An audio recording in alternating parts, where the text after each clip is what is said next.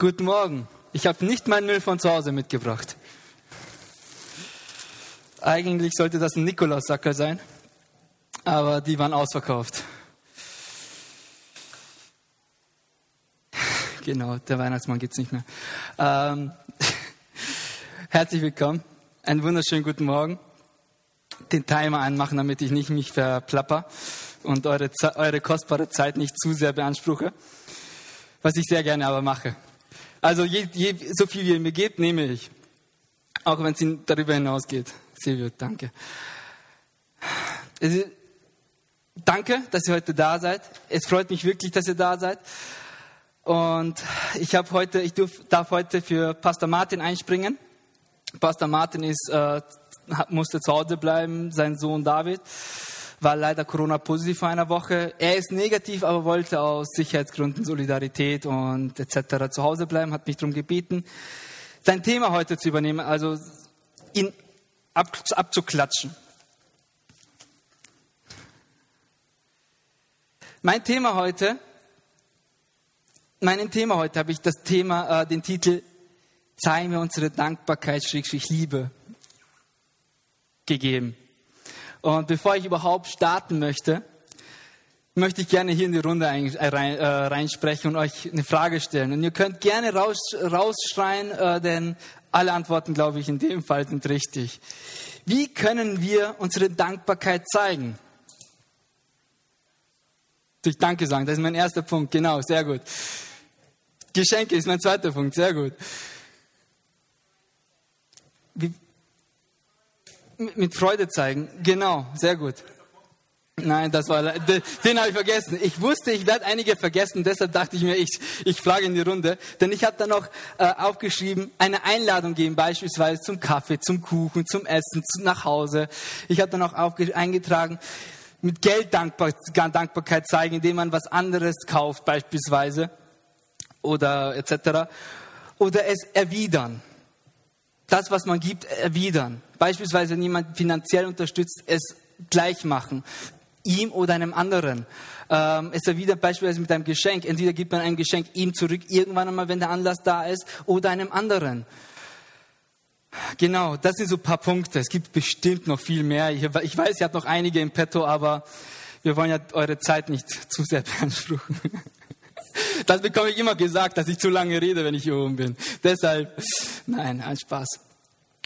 Meine zweite Frage an euch ist, und wofür sollen wir die Dankbarkeit zeigen? Jetzt bin ich gespannt, was rausgeschrien wird. Ich habe jetzt aufgeschrieben, für Hilfe, wenn man Hilfe bekommt von irgendjemandem. Für was kann man denn noch Dankbarkeit zeigen? Vielleicht für Geschenke? Vielleicht für nette Taten? Wenn man geliebt wird, sehr schön, habe ich leider vergessen. Für Höflichkeit kann man Dankbarkeit zeigen. Wie oft hört man heute noch ein Dankeschön oder wie oft hört man heute noch ein, Gruß beispielsweise auf der Straße, wenn man spazieren geht? Wie oft wird man auf der Straße denn ignoriert? Für Höflichkeit Dankbarkeit zeigen, denn das ist heutzutage wirklich schon eine Rarität geworden. Ich habe jetzt ein, Be ein Beispiel mitgebracht, das sehr aktuell ist bei mir in der Firma von der Arbeit jetzt. Ähm, wir haben eine Eckbank für eine Kundin gemacht. Und die Kundin hatte Stoff über. Ich bin, ich bin ja Tapezierer und Dekorateur. Wir machen auch äh, Sofas und Polz und Eckbänke neu und haben eine Kücheneckbank neu gemacht. Sie hatte Stoff über, aber nicht viel. Und äh, sie hatte zwei verschiedene Stoffe und sie wollte ein Kissen daraus gemacht haben. Wo, was sie mit mir besprochen hat. Ich habe es mit meinem Chef gesprochen, dann haben wir es daraufhin gemacht. Wir haben ein Kissen für sie gehüllt, äh, Kissenhüllen für sie genäht, kostenlos. Dennoch haben wir sie gefüllt. Das heißt, wir haben ihnen Füllungen, mitge Füllungen mitgegeben. Und mein Chef hat mir dann daraufhin damals gesagt, dass, dass sie nicht dankbar war. Und ich habe sie diese Woche getroffen, weil es, war, es ist was gewesen, da muss sie wieder hinfahren und habe sie gefragt, was hat Ihnen mit den Kissen nicht gepasst? Sagte sie, ja, die Größe passt nicht, die Füllungen musste ich bezahlen. Gucke ich sie an, haben Sie denn die Kissenhüllen denn bezahlen müssen? War ja mein Stoff. Ja, war ihr Stoff, aber wir haben die doch genäht. Wer hat denn die genäht? Wir, oder? Das kann ja nicht so lange gewesen sein. Sag ich, ja, die war eine Stunde. Zwei Höhlen dauern circa eine Stunde, je nachdem. Das sind circa 60, 70 Euro. Hat sie erstmal geguckt, hat sie gesagt, aber trotzdem gefallen sie mir nicht. Wo ich mir gedacht habe, Gut, ist ihre Wahrnehmung.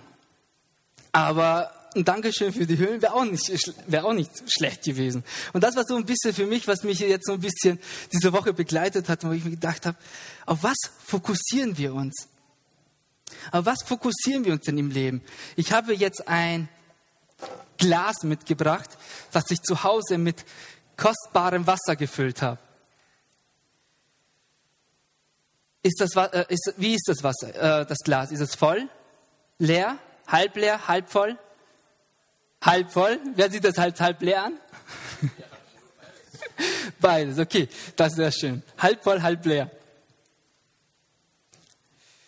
Wer hat von euch mal äh, Durst gelitten, also einen Tag nichts getrunken? Wie würdest du das Glas sehen in so einer Situation? Gewehr.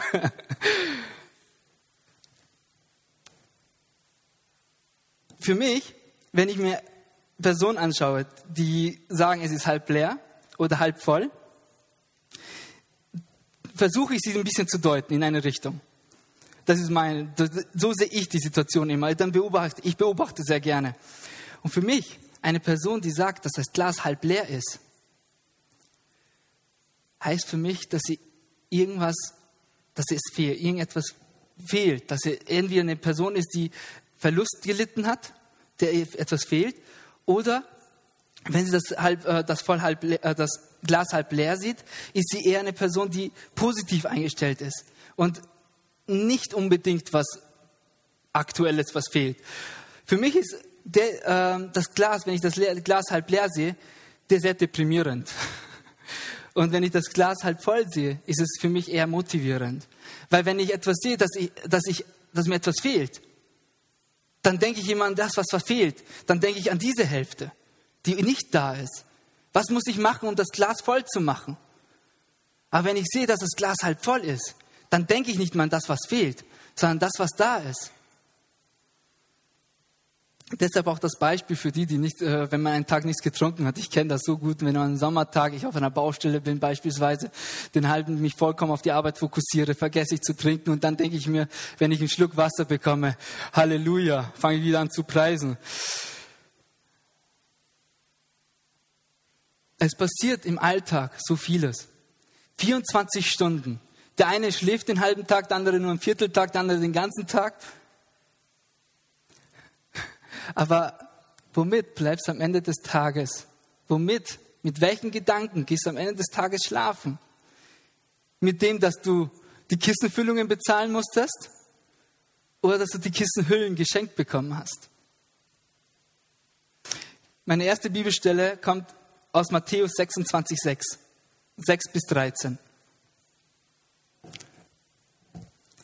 Jesus war in Bethanien bei Simon dem Aussätzigen, zu Gast.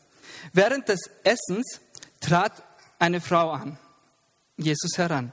Sie hatte ein Fläschchen mit sehr wertvollem Salböl. Das goss Jesus über den Kopf. Die Jünger sahen es und waren empört. Was soll diese Verschwendung? sagten sie.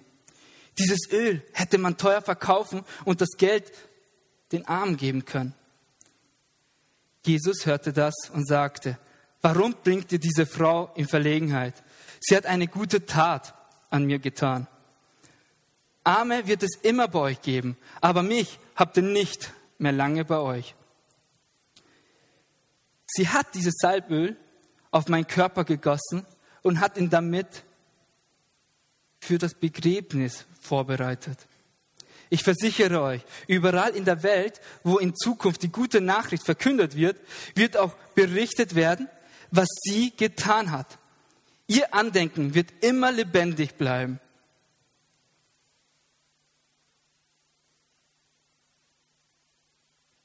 Was hat, haben die Jünger in dem Moment gesehen?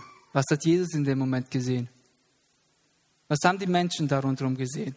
Wie oft versuchen wir im Alltag irgendetwas zu lösen oder irgendwas zu machen oder irgendetwas zu beurteilen und bringen andere in Verlegenheit?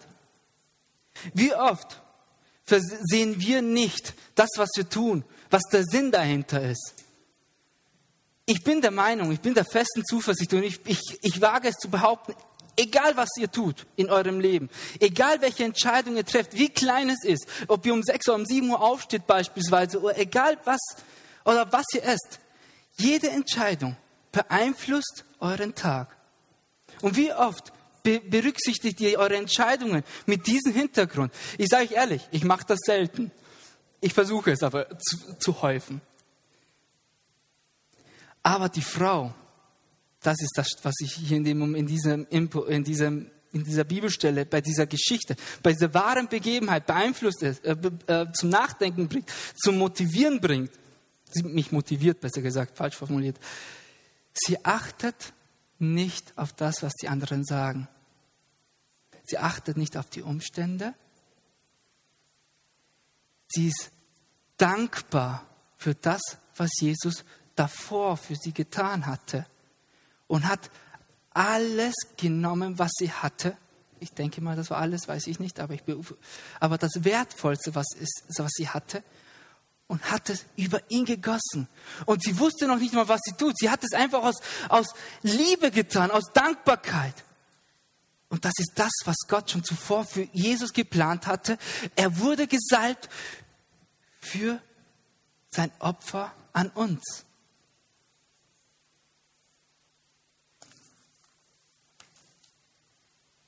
Auf was ist unser Blick gerichtet?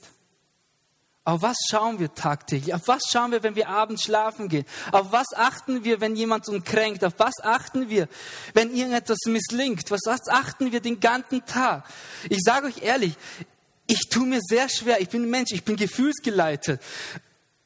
Und es ist so oft, wo ich mich einfach vom Gefühl überwannen lasse und die falsche Entscheidung treffe. Und ich bin Gott so dankbar dafür, dass er mich in die Situationen nicht einfach links liegen lässt, so wie andere es machen würden. Wie oft passiert es, dass man eine, eine Person vollkommen aus Emotionen fertig macht oder falsche Sachen sagt, dass sie einen links liegen lässt? Oder einen vergisst oder, oder gar den Rücken dreht und nie mehr wiedersehen. Wie viele Beziehungen sind dadurch kaputt gegangen in unserer Vergangenheit oder vor kurzem oder Auf was ist unser Blick gerichtet? Auf den Segen oder auf den Verlust? Kennt ihr das? Man sagt, ein Beispiel, meine Tochter, man sagt ja immer, das letzte Wort, wenn man jemanden verwirren möchte, bleibt bei der Person hängen. Das habe ich bei meiner Tochter ausprobiert. Und, dann sage ich immer, äh, wer soll dich wickeln gehen? Mama, äh, Papa oder Mama?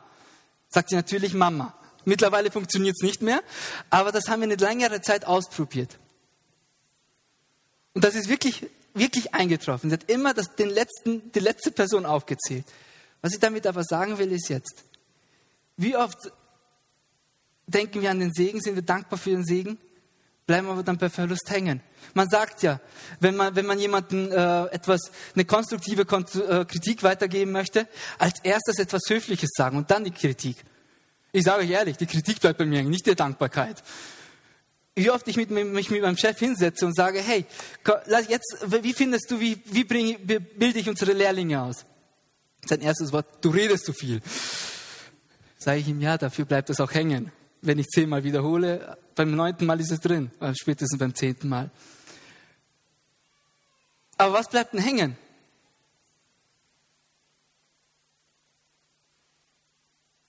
Der Verlust in unserem Hintergitterkopf ist sehr oft präsent, präsenter als oft das, was wir geschenkt bekommen haben, als Segen bekommen. Und wie sollen wir Dankbarkeit zeigen, wenn wir unseren Verlust im Vordergrund haben und keine Dankbarkeit fühlen? Denn wir sind einfach Menschen, die gefühlsgeleitet sind. Es ist einfach immer so gewesen. Die Männer haben es vielleicht einfacher als die Frauen, wenn ich das so behaupten darf. Aber ich bin ein Mann und ich sage euch ehrlich, wenn meine Gefühle verrückt spielen und ich richtig sauer bin, kann ich kein Danke richtig sagen. Ich hätte jetzt eigentlich einen Weihnachtssack mitgenehmen wollen. Einen ganz, ganz großen Sack. Stellt euch, ich brauche euer Vorstellungsvermögen jetzt, bitte. Stellt euch vor, ich habe hier so einen ganz, ganz großen, schönen, runden Sack, so wie man sich den Weihnachtsmann vorstellt, mit ganz, ganz, ganz vielen Geschenken.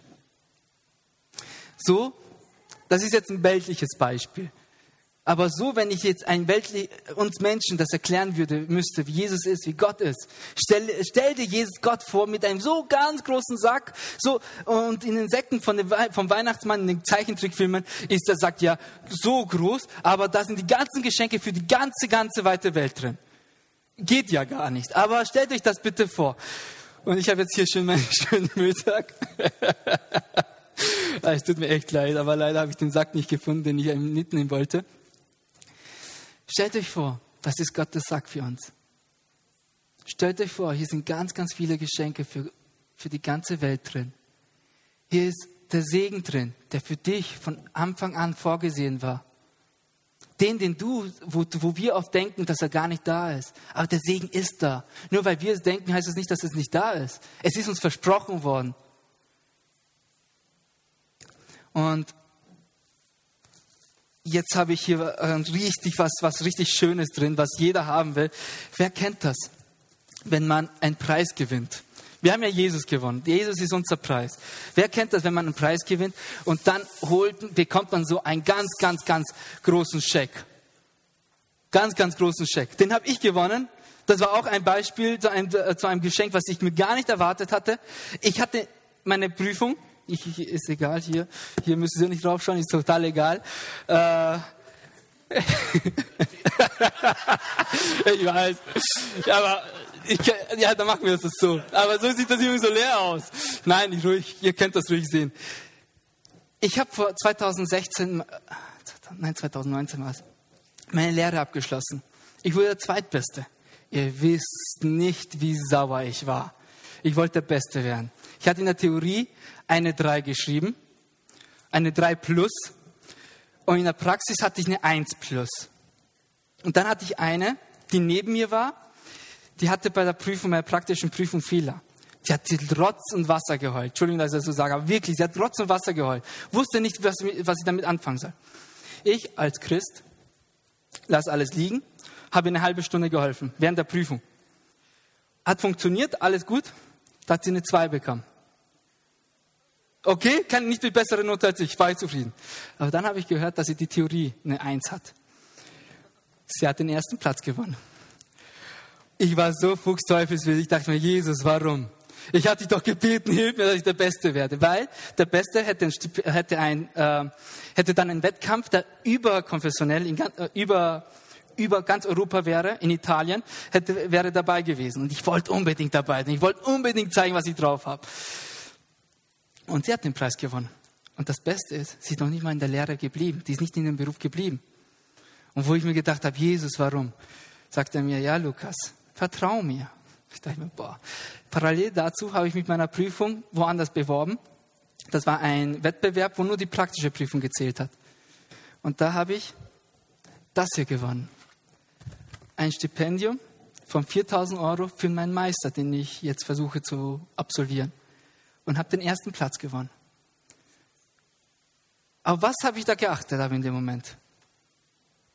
Und das ist das, was uns Menschen oft beeinflusst, oft prägt. Wir vergessen, was in dem großen Sack ist, den Gott für uns vorbereitet hat.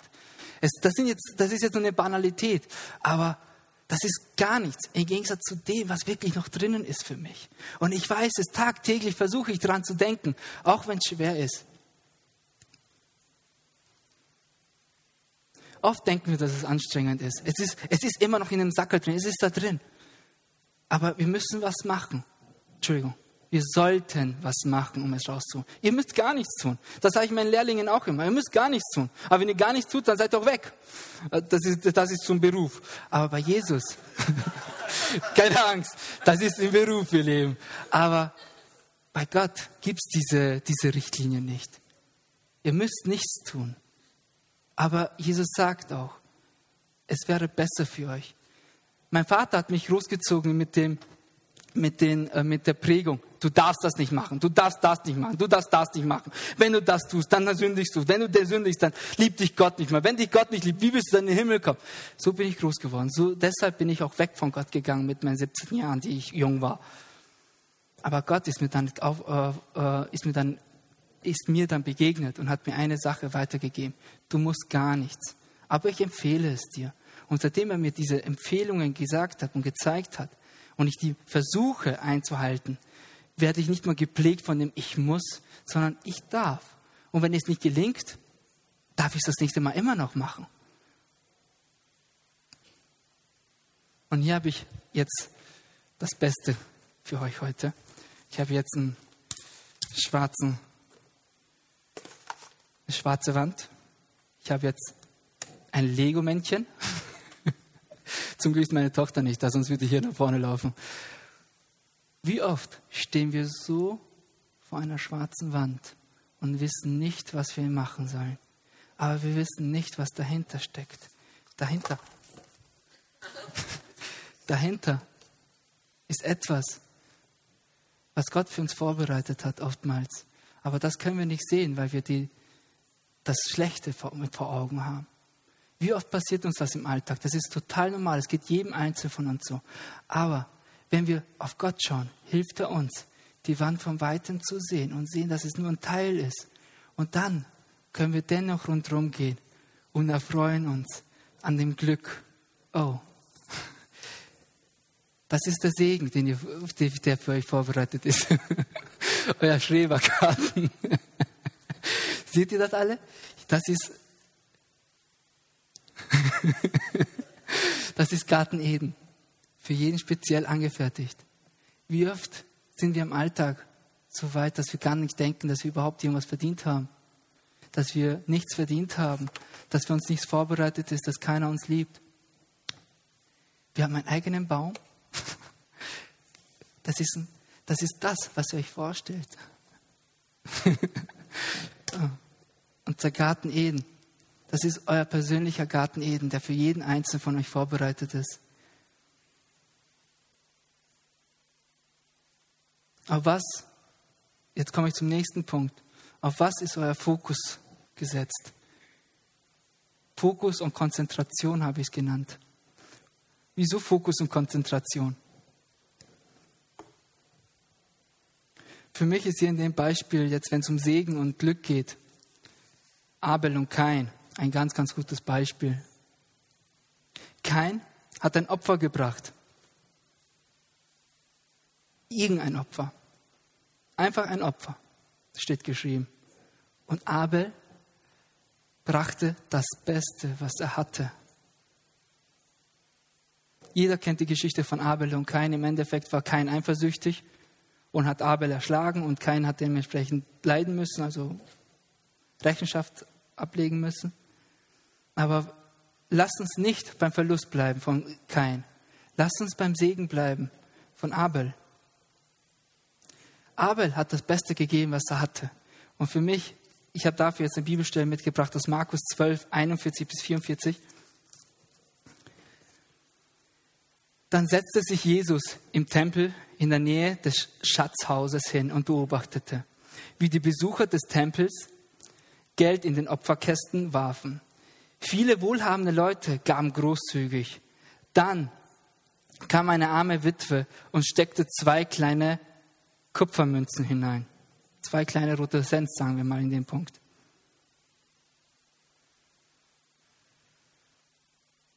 Zusammen so viele wie ein Groschen. Da rief Jesus seine Jünger zu sich heran und sagte zu ihnen, ich versichere euch, diese arme Witwe hat mehr gegeben als alle anderen. Die haben alle nur etwas von ihrem Überfluss abgegeben.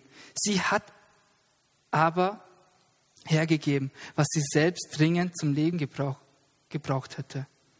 Kennst du das?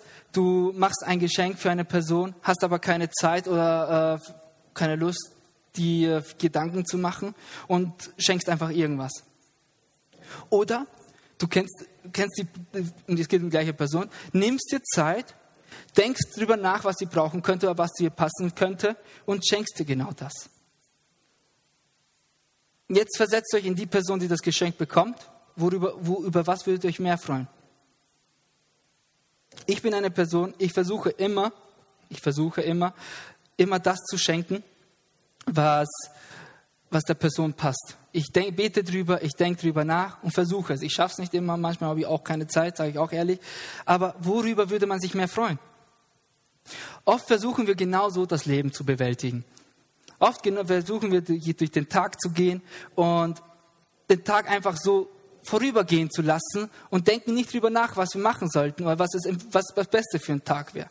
Aber wie soll dieser Tag dann gut werden? Wie soll das funktionieren, dass man dann am Ende des Tages so rauskommt, wie man es gerne haben wollen würde? Ich will euch heute meine spezielle Zutat weitergeben. Meine spezielle Zutat, an dem ich versuche, tagtäglich zu denken.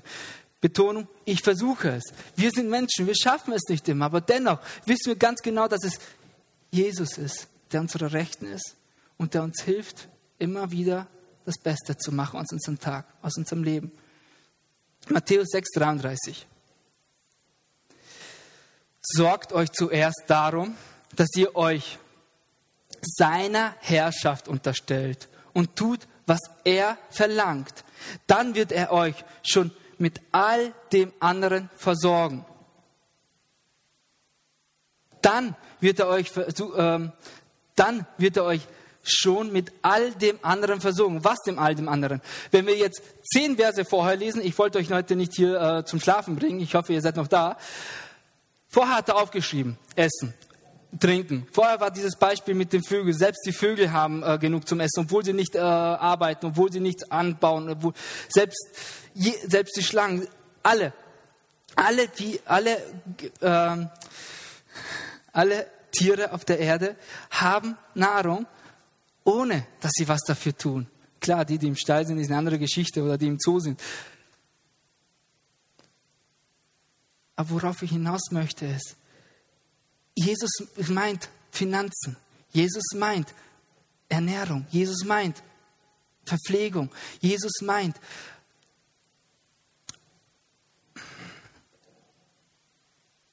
dass all das andere Hab und Gut, was wir besitzen. Keiner von euch kann mir jetzt sagen, er, steht, er sitzt zu Hause auf einem Boden, der kalt ist wo, und äh, hat nichts anderes, was er benötigt. Äh, hat nicht das, was er benötigt. Wieso sorgen wir uns dennoch, dass wir nicht genug haben? Wieso sorgen wir uns dennoch, was morgen passieren könnte? Wieso sorgen wir uns wegen der Inflation? Wieso sorgen wir uns dann, was der Krieg in Ukraine verursacht in unserem Leben? Wieso sorgen wir uns über das alles, was die Nachrichten uns weitergibt und uns überwältigen möchte mit dem ganzen Leid auf dieser Erde? Ich habe schon aufgehört, Nachrichten zu gucken. Es ist nicht das Beste, dadurch weiß ich nicht so vieles, was zurzeit auf der Erde los ist, aber ich habe das entschieden für mich, weil die ganzen Nachrichten, die ganzen negativen Sachen mich wirklich teilweise schon negativ beeinflusst haben. Auf was ich jetzt hinaus möchte, ist mit, diesem Bibel, mit, mit dieser Bibelstelle. Womit zeigen wir unsere Dankbarkeit? Womit zeigen wir unsere Liebe zu Gott? Wir, ihr seid vielleicht heute hier. Ihr seid heute hier vielleicht, weil ihr wisst, sonntags muss man zur Kirche gehen. Vielleicht, weil ihr Gott begegnet seid. Vielleicht, weil ihr ein Leben habt, das, wo ihr wisst, dass Gott es, Gott es gesegnet hat. Aber es ist, so oft gehen wir sonntags in die Kirche und einfach nur aus Gewohnheit, einfach nur, weil es muss, einfach nur, weil die Kirche Diener braucht, einfach aus verschiedenen Gründen, aber die nicht die richtigen sind, wenn ich das so sagen darf. Meiner Meinung nach, wieso ich jeden Sonntag zur Kirche gehe, ich fast jeden Sonntag, zwei Wochen war ich jetzt nicht, ich habe ein neues Kind, ein Kind bekommen. habe ich echt schlecht gefühlt. Aber zum Glück ist Gott bei zu Hause. Wieso ich jeden Sonntag versuche, zur Kirche zu gehen? Ist, weil ich mit meinen Brüdern und Schwestern Gott die Ehre geben möchte. Es ist nicht, weil ich hier Gott treffen möchte. Es ist nicht hier, weil ich dienen möchte. Ich stehe hier nicht, weil ich irgendwie irgendjemandem irgendetwas beweisen muss. Ich stehe hier, weil ich eine Sache in meinem Leben weiß. Ich hätte gar nichts. Ich würde nicht einmal noch hier stehen. Ich wäre total woanders gelandet, wenn ich Gott nicht hätte. Wenn Gott mich nicht aus dem Sumpf, in den ich mich selber reingeritten hätte, rausgeholt hat. Ich wäre heute nicht hier, wenn er mich nicht gesegnet hätte. Wie oft sitze ich zu Hause, diese Woche beispielsweise, in den letzten Wochen, und frage mich, ob ich über die Runden komme wegen der Inflation mit meinem Gehalt und alles drum und dran und habe von meinem Chef eine Gehaltserhöhung verlangt. Aber Nicht ich bin der, der, der, der sich um die Finanzen kümmern sollte. Ich bin der, der es ausgibt. Denn Gott ist der, auf den ich vertrauen darf. Natürlich mache ich mein, das, was ich machen sollte, damit ich Jesu Arbeit, das, was empfehlen, empfohlen ist. Ich sitze nicht auf der, auf der faulen Haut und erwarte Friede, Freude, Eierkuchen, alles kommt geschenkt. Aber was ich einfach in meinem Leben gelernt habe, ist, wenn ich einen Schritt nach dem anderen gehe, kommt der Rest das, was ich brauche. Und mein Fokus tagtäglich, was ich, wo ich mich bemühe, ist, auf was zu setzen, ist Jesus. Jesus allein. Denn ohne ihn hätte ich nichts. Und darum, dass ich das von ihm habe, das ist der Grund, warum ich gebe. Nicht, weil ich es bekomme. Weil ich weiß, dass ich es bekommen werde. Auch wenn ich es jetzt nicht haben würde, wenn ich jetzt arbeitslos sein würde. Ich würde hier stehen und dienen. Nicht, weil ihr mir zuhört, nicht, weil meine Frau mir zu Hause nicht zuhört, sondern weil ich weiß, dass ich das mache, was ich machen soll, was empfohlen ist für mich und mein Leben. Ich kann euch nicht sagen, was ihr morgen tun sollt. Das kann, könnt nur ihr. Das könnt ihr nur ihr mit Jesus persönlich herausfinden. Und wie sollt ihr das herausfinden, wenn ihr jetzt nach Hause geht, euer Mittagessen genießt und komplett woanders seid? Wie oft sind wir Christen vom Alltag sowas von übermannt, und vergessen das Wesentliche. Denken nur noch, ich muss meine Miete zahlen, womit? Dennoch verdienen wir alle mehr als genug, sonst würden wir nicht hier stehen, sonst wären wir schon längst verhungert. Und womit zeigen wir unsere Dankbarkeit? Womit bedanken wir uns bei dem, der uns das alles gibt?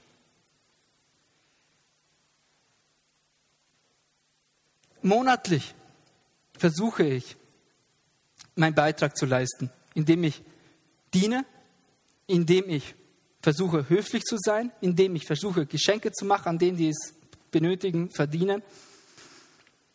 Aber eine Sache ist für mich das Allerwichtigste, womit ich das alles, was ich besitze, nicht besitzen würde.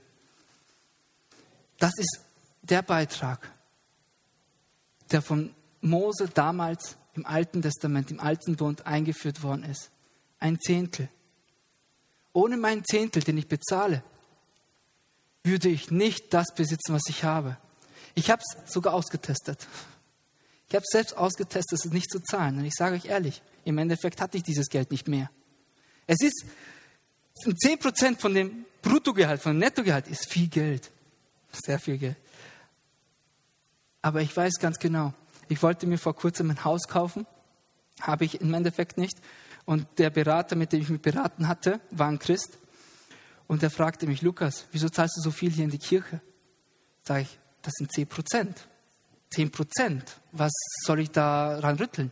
Ja, wenn wir das ein bisschen runtergehen, dann würde sich das ohne Probleme alles ausgehen. Könntest du dementsprechend sparen, könntest du das und das und das machen. Habe ich ihm gesagt, dieses Geld wird nicht angetastet. Denn ohne dieses Geld ist das andere Geld auch nicht da irgendwann einmal. Und wie oft vergessen wir das? Es geht nicht nur um das zehn Zehntel. Meiner Meinung nach sollten wir zehn Prozent unserer Zeit, unserer Woche investieren. Wie viele Stunden hat ein Tag? 24. Wie viel, wer von euch gibt 2,4 Stunden am Tag unseren lieben Gott? Also ich mach's nicht. Ich bin ehrlich. Ich versuche es im Schlaf, Schlafen zu gehen und, aber es klappt nicht. Ich sage euch ehrlich, eine Hörbibel rein und dann schlafen geht, das ist das Beste. Aber es ist nicht das der Sinn der Sache. Aber es ist effektiv. Hat Jesus nicht mehr verdient?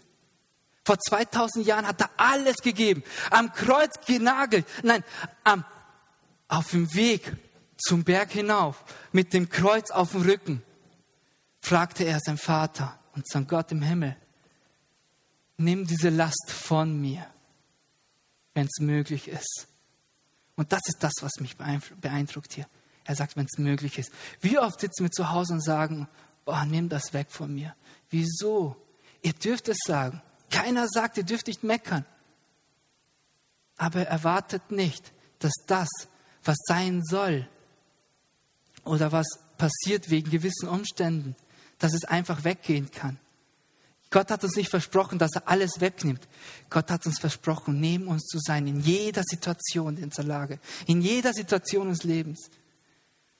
Ich habe jetzt einen großen Bibeltext, den ich nicht vorlesen will, weil ähm, das, da geht es um den Tempel Gottes. Da geht es um den Tempel Gottes. Soll, wollte David bauen. David hat David, der, äh, der König David, hat einen Tempel anfertigen lassen von Architekten und Gott sagte, dadurch, dass du Sünde begangen hast, werde ich es von deinem Nachkommen bauen lassen.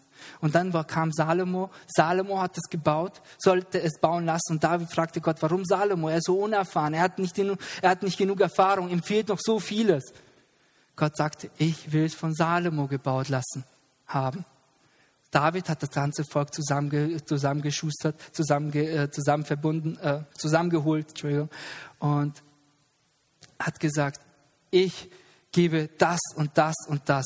Viel Gold, viel Bronze. Ich könnte hier aufzählen, aber äh, dann schlafen wir bestimmt selbst ich ein. Es ist viel, sehr viel, eine sehr, sehr große Auflistung. Das heißt, David hat nicht gespart mit dem, was er in Reich Gottes investiert hat. Und David hat darüber hinaus gesagt, das war das, war das, das Reichtum des Volkes. Und David hat darüber hinaus gegeben. Jetzt, darüber hinaus, über das, was ich schon vom Volk gebe, will ich noch von meinem privaten Vermögen weitergeben. Und hat dann noch viel mehr draufgelegt, als was er ohnehin schon gegeben hat. Und dann hat er das Volk gefragt. Die Reichen vom Volk, die, äh, die, die Wohlhabenden, die Oberhäupter, was wollt ihr geben? Und die haben noch eine Schippe draufgelegt und es kam so viel zusammen, dass das größte, das mächtigste, der mächtigste Palast ever gebaut worden ist, mit, das total von drinnen umhüllt war mit Gold. Die, das, die besten der besten Stoffe wurden als Gardinen, als Vorhänge benutzt für das Allerheiligste. Ihr könnt euch gar nicht vorstellen, wie viel, heute kann man es gar nicht in Geld fassen, glaube ich, wie viel da investiert worden ist. Und dann steht im letzten Vers, das, was mich, das, was mich hier beglückt, wenn ich das so sagen, ist, das ganze Volk freute sich über die Opferbereitschaft, weil diese reichen Gaben freiwillig, Betonung auf freiwillig und mit ungeteilten Herzen für, das, für den Herrn gespendet worden waren. Auch König David freute sich sehr darüber.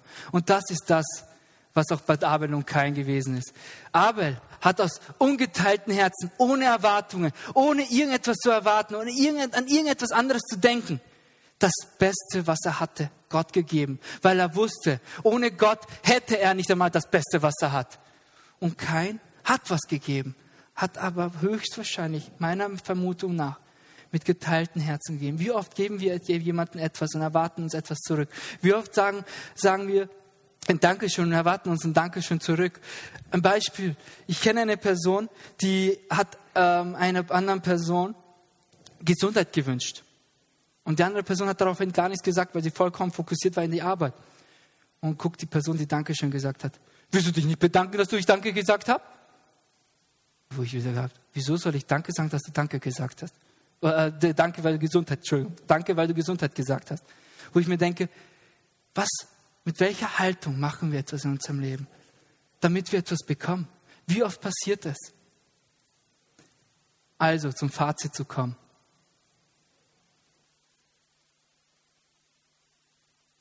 Wieso machen wir das alles in unserem Leben? Wieso geben wir? Wieso bekommen wir? Wieso investieren wir? Wieso seid ihr heute hier? Ich mache nichts, weil du etwas bekommen willst, gebe ich euch heute den Tipp. Denn wenn du Erwartungen hast, wirst du enttäuscht. Es heißt auch, es wird auch gesagt, wenn du in eine Ehe reingehst, geh in eine Ehe ohne Erwartungen. Denn die Erwartungen werden einen, einen kaputt machen, werden die Ehe demolieren, werden die Ehe zerstören. Mach das, was du machst, um den Fokus zu setzen.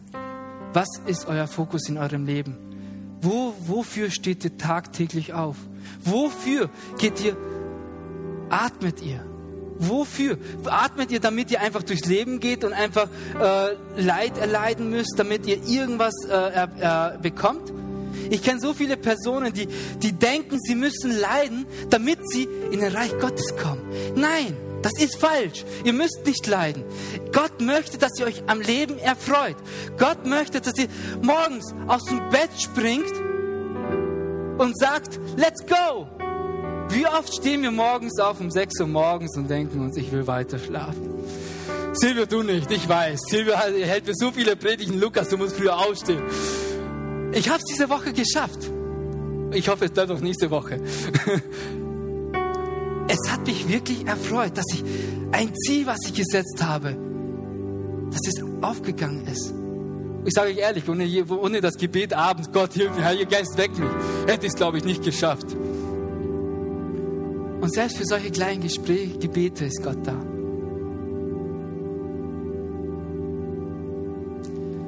Ich bitte euch, ich bitte euch inständig, nicht für mich, für euch. Alles, was ich hier sage, ist nicht, damit ich irgendjemanden voll, voll spreche, wollte ein anderes Wort sagen. Ich stehe hier, weil ich euch durch Gottes Hilfe weiterhelfen möchte im Leben. Ich bin, mein, ich bin 28 Jahre jung. Ich bin die Hälfte von vielen hier wahrscheinlich. Noch nicht einmal das. Aber dennoch weiß ich eins, dass Gott für jeden Einzelnen für euch was vorbereitet. Gott möchte zu euch sprechen. Gott möchte hier rausgehen mit euch zusammen. Mit jedem Einzelnen. Für jeden Einzelnen hat er einen riesen, riesen Sack. Und der ist nicht nur mit einem Scheck versehen. Dieses Scheck ist Geld. Geld ist nichts, was man das, damit kann man was kaufen. Jeden Monat kommt es auf, aufs Konto und es geht wieder. Wer von euch behält das ganze Geld im Endeffekt? Keiner. Irgendwo verschwindet es. Aber was ihr behaltet, was ihr behaltet, ist der Segen und die Gemeinschaft mit unserem Herrn Jesus und Gott persönlich. Damals im Alten Testament hat keiner die persönliche Beziehung zu Gott haben können, denn der Schleier, der Vorhang war da. Dahinter konnte man nicht sehen, was hinter dem Vorhang war. Aber jetzt, durch Jesus, durch sein Opfer, wurde der Vorhang zerrissen in zwei, dass wir, dass, dass wir sehen können, was für eine Gnade er für uns vorbereitet hat. Es ist kein Geheimnis mehr. Es ist die Wahrheit und die Wahrheit macht frei. Und wenn wir an die Wahrheit glauben, wenn wir die Wahrheit uns frei machen lassen wollen, dann sollten wir auch etwas dafür tun. Lasst uns unseren Tag ausnutzen. Die 24 Stunden, die nicht wiederkommen, die kommen nicht wieder. Das Wichtigste, was wir haben im Leben, ist nicht Geld, ist nicht Familie. Das ist die Zeit, die wir in die Familie investieren können, die wir tagtäglich unserem Chef verkaufen, die wir tagtäglich irgendjemanden verschenken, tagtäglich vorm Fernseher verschwenden, wenn ich das so sagen kann. Die Zeit kommt nicht wieder. Fangt an zu dienen. Fangt an zu dienen mit dem, was ihr habt, mit euren Gaben. Wenn ihr, wenn ihr eure Gaben noch nicht wisst, versucht sie zu finden. Nehmt, unsere Gemeinde ist, ist nicht die größte. Und das finde ich schön. Dadurch haben wir eine andere Art von Beziehung miteinander. Redet miteinander. Versucht Gemeinde zu leben. Ladet einander ein. Fragt den Gegenüber, was er von, wie er euch sieht. Fangt an zu segnen mit dem, was ihr habt. Und fangt an, das, was wir ganz schwer tun, mit unserem Eigentum zu investieren. Wisst ihr, wenn wir über, über den Zehntel reden, oftmals, es ist für mich ein Tabuthema. Ich rede sehr, sehr ungern über den Zehntel. Ich rede sehr, sehr ungern über, über Spenden. Ich rede sehr, sehr ungern über, wie viel man geben soll, wie viel man machen soll. Aber meiner Meinung nach hat es Gott verdient, eigentlich nicht 10% zu bekommen, sondern 90%. Ich kenne selbst Personen, die 90% investieren und mit 10% über die Runden kommen können. Ich bin nicht einer davon. Ich würde es aber gerne werden. Und ich versuche es tagtäglich, nicht an das Geld oder an, die, an das, was ich habe, zu denken, sondern das, was ich haben will. Und das, was ich haben will, ist tagtäglich mein Leben zu 100% zu genießen. Nicht einen schönen Urlaub zu haben, nicht einen schönen Arbeitsplatz zu haben, sondern tagtäglich mit Gottes Gnade zu leben, mit Gottes Liebe. Und das muss ich euch weiter, leider weitergeben, bekommt man nicht einfach so, indem man auf der faulen Haut sitzt, indem du gibst. Wir, wir sollten geben, um zu bekommen. Es ist kein Muss, es ist deine Entscheidung. Du musst dich tagtäglich dafür entscheiden. Paulus sagt, es ist ein Wettlauf, es ist wie ein Marathon. Ich bin leider schon über meiner Zeit, aber ich bin sowas von motiviert euch weiterzugeben, dass Gott, wenn er hier, wenn ihr hier rausgeht, mit euch gehen möchte. Ich, ich fühle es einfach, wie Gott es einfach über nicht in die Hand reichen möchte. Er möchte den Sack nehmen und über euch schmeißen. Er hat, er ist so enthusiastisch. Er ist so voll, voll Freude, wenn er euch sieht. Auch wenn ihr nicht die Entscheidung trefft, den Tag auszunutzen. Er ist dennoch da und freut sich. Der Vorhang ist zerrissen. Wir können zu ihm gehen. Aber wie oft lassen wir uns vom Alltag beeinflussen und gehen nicht zu ihm? Ich danke euch, dass ihr die Zeit genommen habt und nicht rausgelaufen seid. Und ich möchte gerne für euch beten. Ich möchte euch gerne bitten, aufzustehen und möchte gerne für euch beten. Und ich bitte euch, macht alle die Augen zu und Streckt euch aus, streckt euch aus. Nicht nur jetzt, aber fangt jetzt an als, als ein Beispiel, als ein, als ein Symbol. Eure Hände auszustrecken und Gott zu bitten, euch nicht das zu geben, was ihr wollt, sondern das zu geben, was ihr braucht. Denn das, was ihr braucht, ist mehr als das, was ihr wollt. Ich danke dir, Gott, für deine Liebe, für deine Gnade und deine Barmherzigkeit, mit der du uns überwältigst, mit der du uns erfüllst, mit der du uns übermannen möchtest. Ich bitte dich, öffne unsere Herzen. Lass uns, lass uns nicht, hilf uns, uns nicht auf, das, auf den Verlust zu konzentrieren. Hilf uns, auf den Segen zu fokussieren. Hilf uns, um die Ecke zu schauen, um die Ecke und auf den Fokus auf den Garten Eden, den du persönlich für jeden Einzelnen für uns vorbereitet hast. Dass wir uns den Fokus darauf setzen. Ich bitte dich, Gott, ich bitte dich, Gott, für jeden Einzelnen, der hier ist, wenn wir hier rausgehen, hilf uns, den Fokus zu halten. Hilf uns, wenn irgendetwas übermannen möchte, wenn, wenn die Finanzen kommen, wenn, wenn eine Situation von irgendeiner anderen Person kommt. Hilf uns, Gott, wir brauchen hier deine Hilfe. Wir brauchen hier deine Gnade. Wir brauchen hier deinen Blick. Heiliger Geist, komm und berate uns. Denn du bist hier auf dieser Erde unser Berater. Du bist hier jede Minute, jede Sekunde. Und du bist der, der uns erfüllen möchtest. Du bist der, der uns begleiten möchte. Und ich bitte dich, es tut uns leid da, da, wo wir uns einfach von irgendwelchen Situationen übermannen lassen. Aber wir sind jetzt hier. Wir sind jetzt hier und offen für deine für deinen Fokus. Beschenke uns, Gott, mit deinem Blick, deinem Blick und hilf uns aufzustehen, aufzustehen, um zu dienen, um zu geben, um zu investieren. Denn das Einzige, was wir kostenlos in unserem Leben bekommen, das bist du. Das ist deine Gegenwart und deine Liebe. Hilf uns, Gott, deinen Segen anzunehmen damit wir ein Segen werden. Erfülle unsere Silos.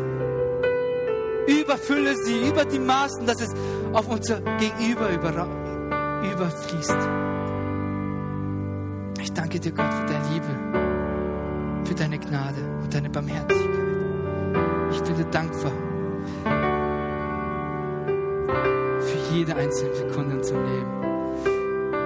Amen. Lass uns dankbar sein.